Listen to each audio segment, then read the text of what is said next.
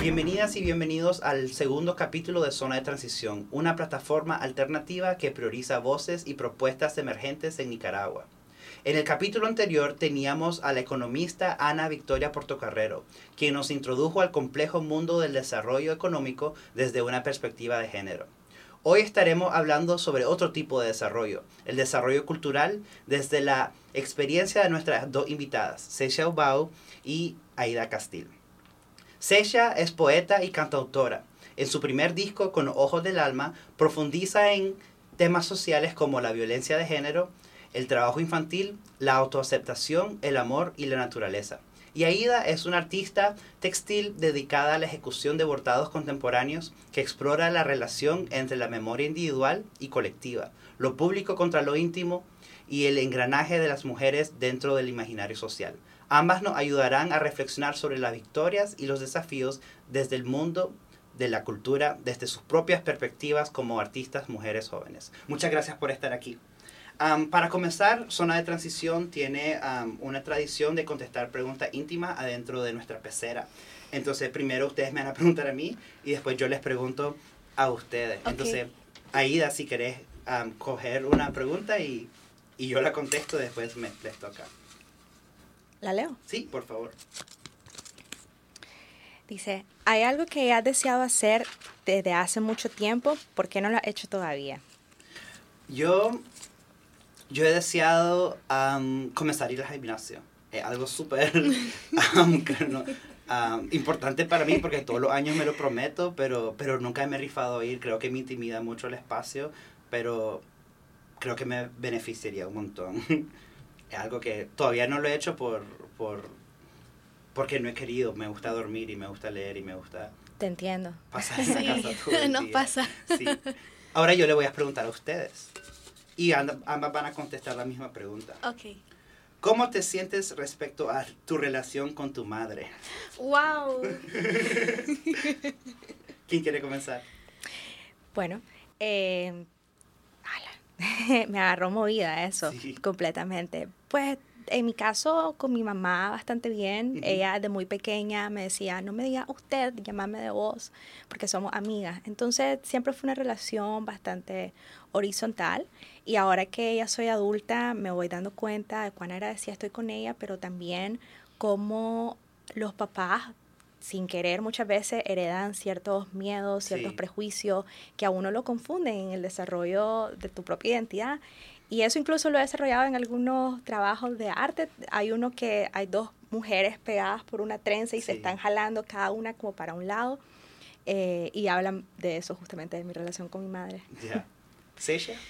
Bueno, yo estoy en un punto de tratar de comprender las diferentes formas que ella tiene de amarme, que no son precisamente eh, mi visión del amor o, o lo que yo hago para demostrar el amor, y es difícil, es una relación difícil realmente que he tratado de, de comprenderla durante mucho tiempo, empezando desde mi adolescencia hasta ahora que tengo 20, pero creo que en algún momento muy cercano voy a poder soltar el deseo de, de analizarla y comprenderla para solo aceptarla. Ya. Muchas gracias a ambas por compartir nuestras cosas que estamos procesando. Entonces vamos a comenzar primero una pregunta general a ambas. ¿Por qué decidieron dedicarse al arte?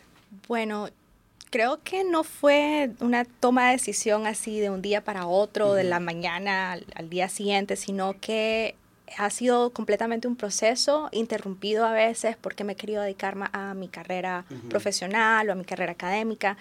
Entonces es más una decisión de todos los días que decido hacer un nuevo, por ejemplo, bordado o continuarlo. Y creo que el, arte en general es una dimensión bastante importante del, del ser humano, eh, ya sea como experimentación creativa o como una actividad recreacional, que en el día a día lamentablemente no todos lo podemos hacer por otras responsabilidades que tenemos que atender. Pero creo que, y estoy segura que ustedes también concordarían conmigo, que ayuda bastante como a desenredar ciertos conflictos que uno tiene, a canalizar ciertas emociones más allá de las palabras, pues el arte te jala hacia algo y, y, y, lo tenés que hacer porque lo tenés que hacer, sí. En mi caso yo concuerdo con Aida porque es una decisión diaria. Eh, para mí dedicarme a la música ha, sido una decisión que ha venido gradualmente, porque yo realmente nunca esperé eh, grabar una canción. Y a mí me daba mucho miedo escribir canciones, de hecho. Pero poco a poco fui venciendo ese miedo y llegando a, a, un punto donde, bueno, tenés que decidir si agarrar la vara o no. Rifarte, no rifarte. Entonces, es algo que decido diario y me encanta. Para mí la música es eh, una parte de mi vida muy, eh, muy bien cimentada y quiero que se siga fortaleciendo.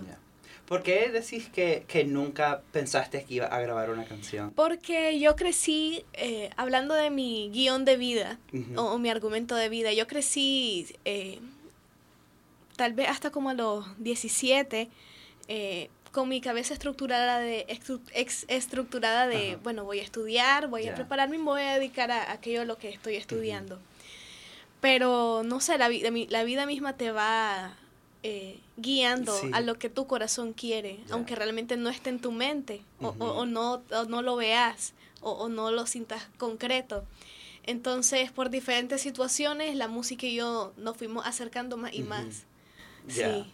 Y ya comenzaste a hablar un poco de, de, tus principales desafíos, que era tu, tu idea de, de, tu vida, de expectaciones de, estudiar y trabajar, pero la música y el arte tenían otros planes para vos. Sí, de hecho, porque eh, yo creo que es un, un, desafío muy grande del que no se habla mucho, el hecho de encontrarse a uno mismo.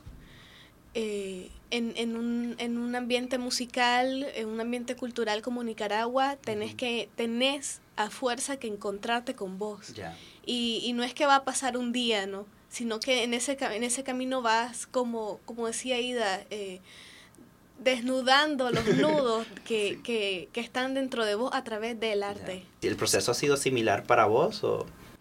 Sí, ha sido bastante eh, digamos, parecido en cierta forma, porque al inicio cuando yo estaba abordando era un proceso bien íntimo, lo estaba haciendo en mi casa, sola, casi que en un cuarto oscuro, no me había mucha luz porque necesito verlo y, y las agujas, pero era completamente para mí, para yo decorar mi casa o regalarlo y de repente me acuerdo que vos fuiste de hecho la primera persona que me invitó a, a mostrar, a exponer mi bordado y cuando lo vi en público eso me impactó de forma bastante positiva por ver la recepción de la gente, pero no estaban hechos para ser vistos, estaban hechos para mí.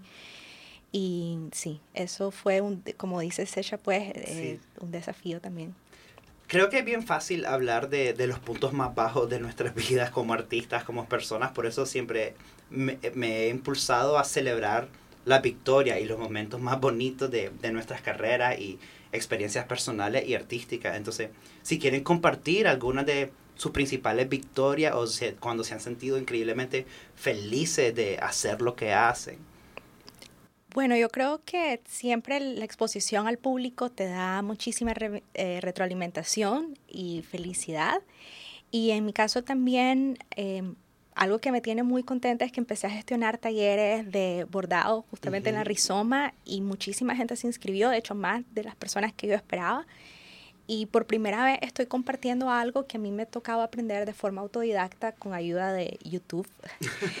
Eh, pero ahora tengo la oportunidad, me siento en un punto donde ya puedo enseñar ciertas cosas y también estoy abierta a recibir. A veces tal vez uno siente que ah, nadie novato me va a venir a enseñar. Y no, yo ayer justamente fue la primera sesión de este taller y vi cosas que no había visto antes, porque cada cabeza crea de una forma distinta y fue muy emocionante. Entonces yo lo celebro como una victoria porque era algo que a mí me hacía falta, el poder bordar en colectivo y aparte sentir que puedo enseñarle a alguien más, y en este caso un grupo de 17 personas, eh, a bordar. sí. Bueno, para mí una victoria es el, simple hecho de poder crear, porque muchas veces eh, uno se ve inmerso en, una crisis de, sequía y esas crisis son horribles. Yo te lo digo porque precisamente acabo de salir de una y voy poco a poco eh, reincorporándome o reconstruyendo eh, las condiciones para volver a componer. el simple hecho de hacer una canción para mí eh, es una victoria y, y, interiormente lo celebro mucho. Eh, bueno, poniendo eso de un lado, yo creo que, que una de las victorias hasta ahora dentro de la música más lindas fue cuando grabé mi primer mi primera canción, la canción del Wiz, porque fue fue otra cosa, pues. Nunca había estado en un estudio de grabación, nunca me había escuchado a mi voz, nunca la había escuchado. Y poder ver hecho materia eh, lo que yo tenía dentro de mí fue muy muy gratificante. Sí. Sí, quiero hablar de eso exactamente, sobre sino, tu experiencia de grabar no solo una canción, pero tu primer disco ahora, en, en, qué espacio, cómo fue esa experiencia, ese proceso, y qué aprendiste de eso. Bueno, el disco, el disco con Ojos del Alma lo grabamos en el 2016, del 2016 al 2017, de julio a enero del 2017. Y fue todo un proceso eh, terapéutico realmente, porque era una era un como un ritual ya una disciplina que yo disfruté muchísimo y yo sé que los músicos involucrados y, y Juan Solórzano como productor también lo sintieron porque era nuestra primera vez de todos haciendo un disco. Eh, yo como cantautora, como, como creadora de las canciones, eh, Juan como productor de un disco, eh, los muchachos como grabando para un disco y, grabando todo un disco, todos ellos. Entonces fue, fue realmente muy, muy íntimo y muy, fue íntimo desde, para, desde la perspectiva de cada quien, pero muy, o sea, colectivo muy hermoso pues, al nivel de grupo.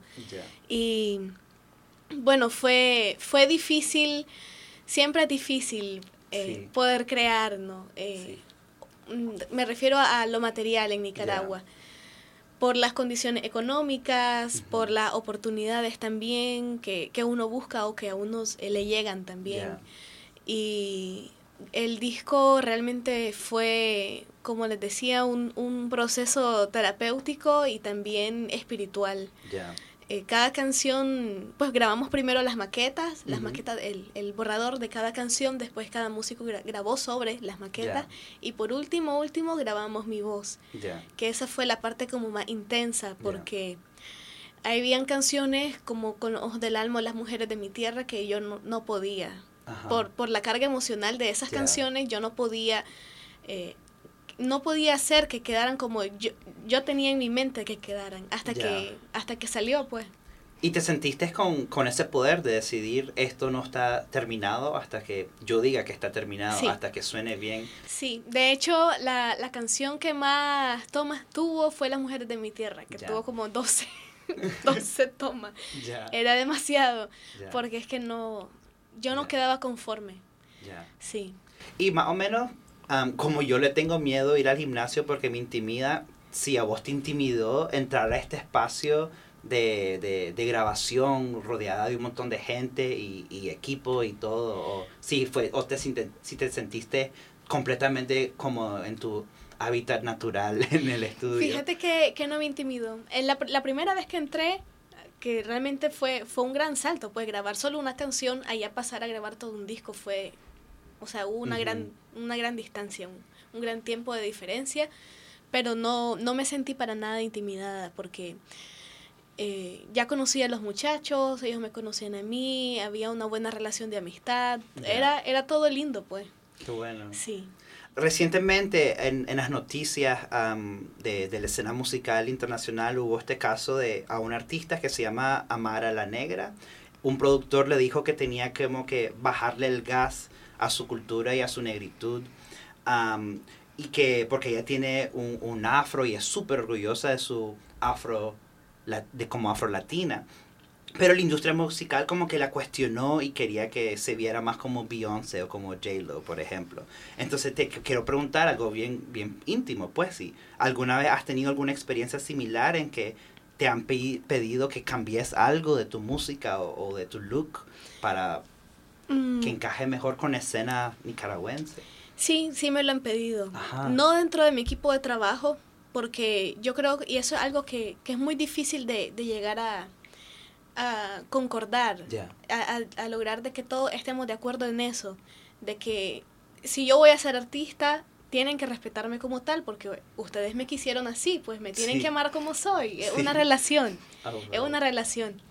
Sin embargo, hay mucha gente eh, fuera de eh, mi círculo de trabajo que me dice, mira, debería hacer canciones, no sé, más bailables, más alegres. Hay como una cumbia y no sé qué.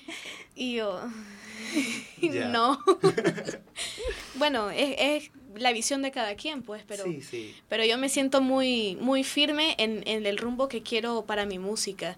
Y, y, yo sé que es una cuestión energética también. Si yo no me estoy sintiendo yo en ese momento, las cosas no van a fluir bien. O, o, si los músicos no se sienten ellos o no lo están disfrutando, simplemente no fluye. Entonces no, yo no puedo cuestionar eh, su sentir, ni ellos pueden cuestionar mi sentir, es simplemente aceptarlo. Eh, pero siempre está pues la, la cultura nicaragüense de, de la fiesta, ¿no? De, de pasar el rato, pasar el rato, yo creo que eso, eso es una palabra clave, pasar el rato, eh, distraerse y el, el, entretenimiento. Porque yo estoy más que clara que mi música no es para entretener. No es para entretener, aunque haya un, alguien me pague para presentarme y haya un contrato de por medio, no es entretenimiento lo que estoy haciendo. Porque es, son canciones que han nacido de mí y que tienen un fin, pues, que es poder eh, cuestionar, hacer cuestionarse a la gente sobre, sobre qué están haciendo con ellos o qué ha pasado con ellos, pues. Aida, ¿cómo ha sido tu experiencia estudiando arte aquí en Nicaragua? Reflexionando un poquito a lo que ha mencionado Sesha sobre si, si, cómo es el proceso de, de, de, de abrirte, expandirte como artista, de la tensión entre entretener y mantenerte fiel a tus ideales o, o sesiones de críticas, ¿cómo, cómo ha sido eso? Pues la educación que yo más agradezco eh, dentro del arte y en realidad es la única educación así como formal que he tenido son con los talleres de arte contemporáneo Tacón de la Espira, que son dirigidos por Patricia Belli. Y ya yo había participado en años anteriores haciendo performance y siempre me gustaron mucho por la cantidad de aprendizaje que uno absorbe Em, y porque uno se enfrenta no nada más a las críticas de tus compañeros, que son críticas constructivas, sino a uno mismo, a tener que defender tu trabajo y decir por qué hiciste lo que hiciste y cuál es tu propuesta. Entonces a uno le toca estudiar y eso es algo que con el arte yo no, no estaba como clara que eso tenía que pasar, que tengo que ir a estudiar e investigar cómo así, pero si yo lo que quiero es crear. Y eso ha sido muchísima formación de mi parte, me ha dado muchísimo placer. En, de otros espacios para aprender otro tipo de arte no, no manejo mucho. O sea, sé que, por ejemplo, está la carrera de arte, bueno, que no es una carrera porque no salís con un título de licenciatura, pero son, si no me equivoco, cinco años el estudio de artes plásticas. Y el hecho de que sean cinco años y no salgas con una licenciatura, a mí me da una señal de alerta de cómo estamos con el arte en Nicaragua, de que no nos lo estamos tomando en serio a nivel ya quizás más institucional, más social. Em, también las personas, pues, eh, tenemos que aprender que arte no es solo, como decía ella, lo que a uno le gusta, lo que es para entretener, lo que es bonito, sino lo que está acompañado de procesos más íntimos, pues, y de ciertas investigaciones y procesos creativos. Con las críticas, pues hasta ahora me he ido bastante bien, digamos, no, yo recibo todo tipo de crítica, me gusta bastante porque siento que lo que estoy haciendo es muy nuevo, que todo me sirve. No soy la primera persona que está abordando en Nicaragua, para nada, hay otra artista. Eh, quizás mis propuestas sí son un poquito más innovadora, por ejemplo, abordar mujeres en protestas, eh, en tela y ese tipo de cosas. O, o discúlpame, o bordar poemas también. Ah, eso es, brillante. Sí, no sí, también supongo que sí. Eso es algo pues que no, exacto, la gente no lo ve todos los días, pero incluso gente, artistas de otras generaciones, por decirlo así, se, se han acercado, me han invitado a exponer, eh, están siendo muy recíprocos y eso también pues a uno como que lo motiva a continuar.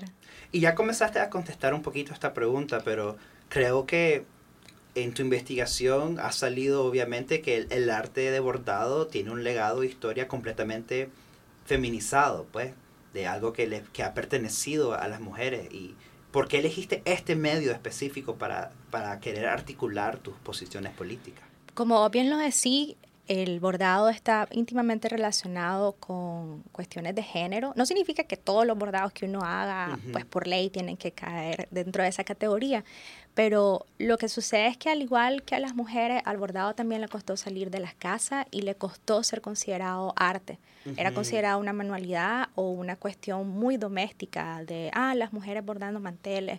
No tenía valor muchas veces ni monetario, al menos que se vendiera, ni tampoco artístico. Entonces, este, estas connotaciones que tiene el bordado es algo que precisamente como lo he investigado, yo me agarro de eso y lo, y lo provoco.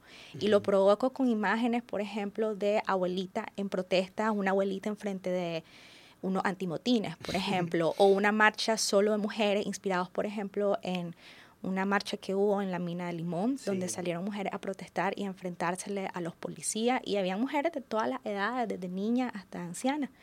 Entonces vos ves esto en un bordado y vos decís, pero los bordados no son como cosas lindas y como una cosa, una actividad de abuelita.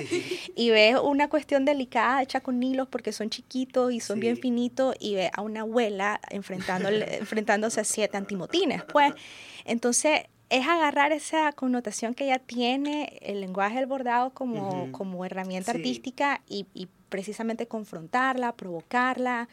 Eh, empujarla a tal punto donde estás combinando como, como contradicciones.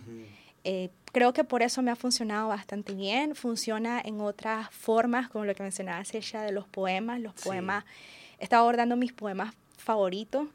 A mucha gente le ha gustado. Creo que son eh, bastante parte, digamos, de nuestra idiosincrasia como nicaragüenses, que todos hayamos escuchado más de alguna vez o no, hayamos aprendido más de alguna vez algún poema y de repente verlos en letras bordadas hay como algo que te atrapa, ¿no? Hay como una cuestión en lo delicado del dibujo, de los hilos, en la cuestión de la memoria, que otra herramienta que siempre está presente en los bordados. Eh, eh, para la persona que borda, porque mientras yo estoy bordando poemas, puedo pasar horas y me lo estoy aprendiendo, al mismo tiempo lo estoy repitiendo en mi cabeza, pero también para el espectador porque es un material distinto a un papel y una tinta. Muchas gracias a, ambas por, por compartir ah, reflexiones tan, tan íntimas y profundas.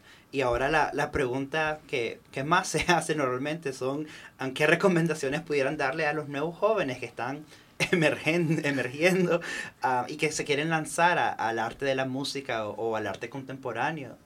¿Qué, nos dicen?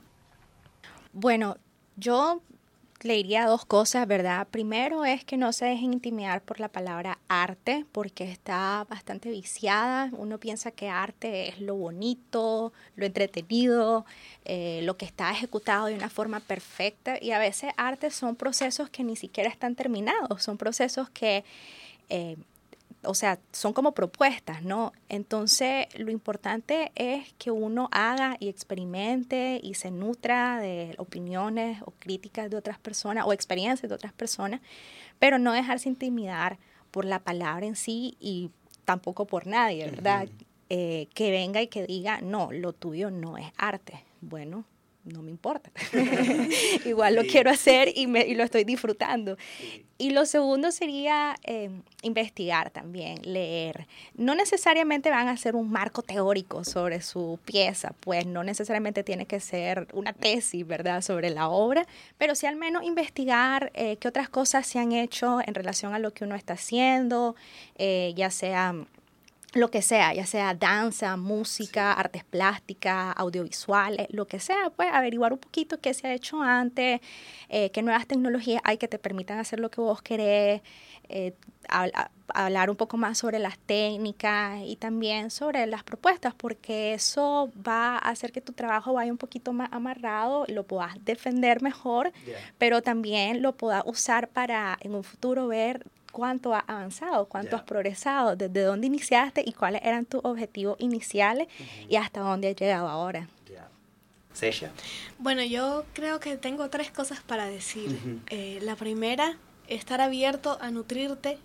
La segunda, estudiar. Y la tercera, empezar una relación con vos mismo. ¿Por qué nutrirse? Porque eh, muchas veces cuando uno empieza en la música eh, ya tiene un, bueno, tiene influencias, ¿no? Realmente todos nos influencia como, como artistas, como creadores, pero lograr comprender eh, tu realidad actual, porque al final, pues para mí, o tratando de, conceptualizar el arte, que es muy difícil, el arte una, es una, un reflejo de la realidad, de una forma hermosa, ¿no? Entre comillas. Entonces, eh, aprender a nutrirte de las cosas muy sencillas, de lo que está a tu alrededor o de lo que la gente te sugiere o, o de lo que uno mismo encuentra dentro de sí.